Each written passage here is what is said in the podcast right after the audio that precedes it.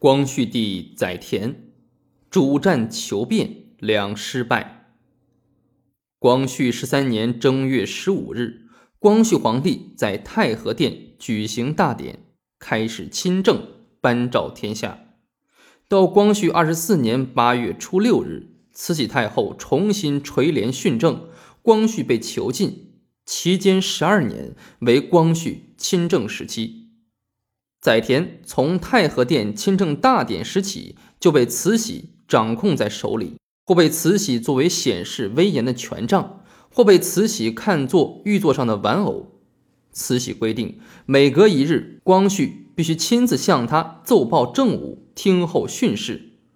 光绪经常披星戴月往来奔波，遇有重大事情，更得随时请旨，名为皇帝，实则傀儡。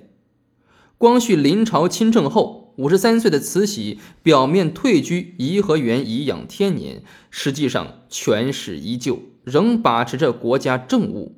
她一方面处处限制光绪的权力，国家大事都要秉承他的意旨去办理；另一方面又通过自己的侄女隆裕太后及亲信太监李莲英等人，暗中监视光绪的行踪。光绪在宫内。宫外遇到的困局超过了他的先祖，而且光绪遇到的国际环境也与同治不一样。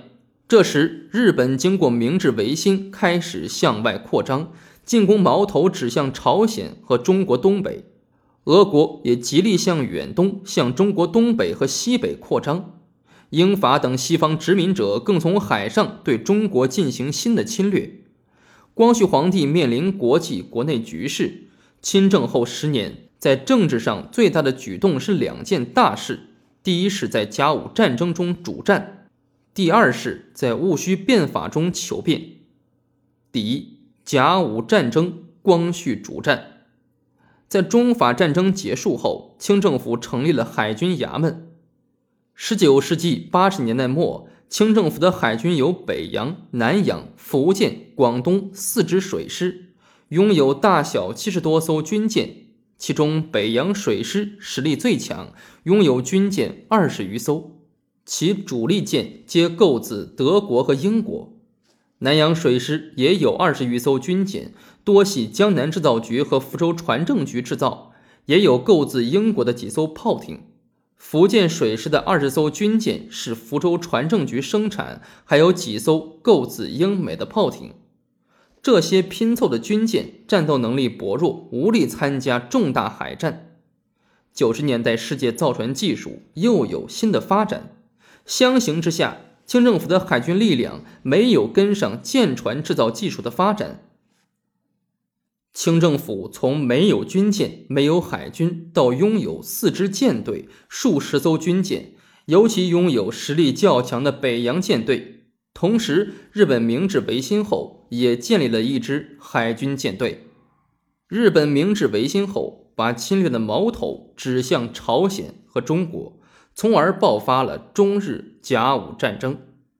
光绪在这场战争中坚决主战，清军在平壤之战、黄岛之战中都遭到失败，结果被迫签订《马关条约》，规定割让辽东半岛。台湾、澎湖列岛及附近岛屿给日本，赔偿日本军费白银两万万两，这相当于清政府三年的财政总收入。这时的慈禧在做什么呢？在准备庆贺自己的六十大寿。据文献记述，慈禧六十大寿一切筹划都仿照乾隆二十六年皇太后七十大寿庆典办理。当时为清朝的全盛时期啊，所谓物产丰盈，富有四海。而慈禧的六十大寿已是今非昔比。慈禧庆寿从头一年就开始准备，改清漪园名为颐和园，大兴土木，自皇宫到颐和园沿途布置彩棚、彩灯，备赏的饽饽八百五十桌，用彩绸十万匹，红毡条六十万尺。藏元群书题记载，用银至七百万两，其中户部库银四百万两，京官报效银一百二十一万两，外官报效银一百六十七万两，两淮盐商各捐银四十万两。太监、宫女等也都报销银两。当时灾荒严重，北京开设粥厂救济难民，有人不满，题写门联贴于京城：“万寿无疆，普天同庆，三军拜祭，割地求和。”这说来也算巧合，慈禧逢甲不吉利。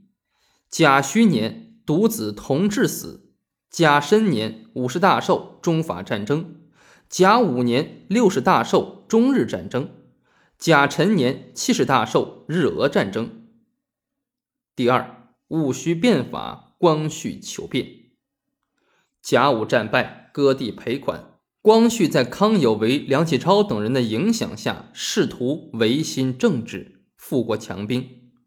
光绪二十四年四月二十三日，光绪皇帝颁布《明定国誓诏》，宣布变法，博采西学，推行新政，授予康有为专折奏事权。那些守旧的权贵重臣害怕光绪皇帝的改革触动自己的权利和利益，纷纷投靠慈禧。并竭力挑拨他们母子的关系。慈禧也深恐光绪改革的成功会影响到他的独裁，这样朝廷大臣里就出现了后党与帝党，双方斗争异常激烈。光绪亲政的十年是与慈禧进行政治与权力斗争的十年，从中日甲午战争到戊戌变法，双方矛盾日益尖锐。光绪二十四年八月初六日，在以慈禧为首的守旧势力的反对和镇压下，变法运动最终失败。戊戌变法总共一百零三天，康有为、梁启超出逃，谭嗣同等戊戌六君子遇害，光绪也被囚禁在中南海瀛台或颐和园玉兰堂，他的政治生涯也就到此结束。此后。光绪度过了十年没有人身自由的囚地生活。戊戌变法失败后，慈禧又将光绪挚爱的珍妃囚在钟粹宫后北三所，并且给他立下一条规矩：今后不许再见皇上。慈禧重新出面训政，多方凌辱折磨光绪。起初，慈禧想把光绪废掉。光绪也深知慈禧的险恶用心，日夜担惊害怕，提心吊胆，对天长叹道：“我连汉献帝都不如啊！”光绪被囚禁在瀛台，慈禧太后重新掌权。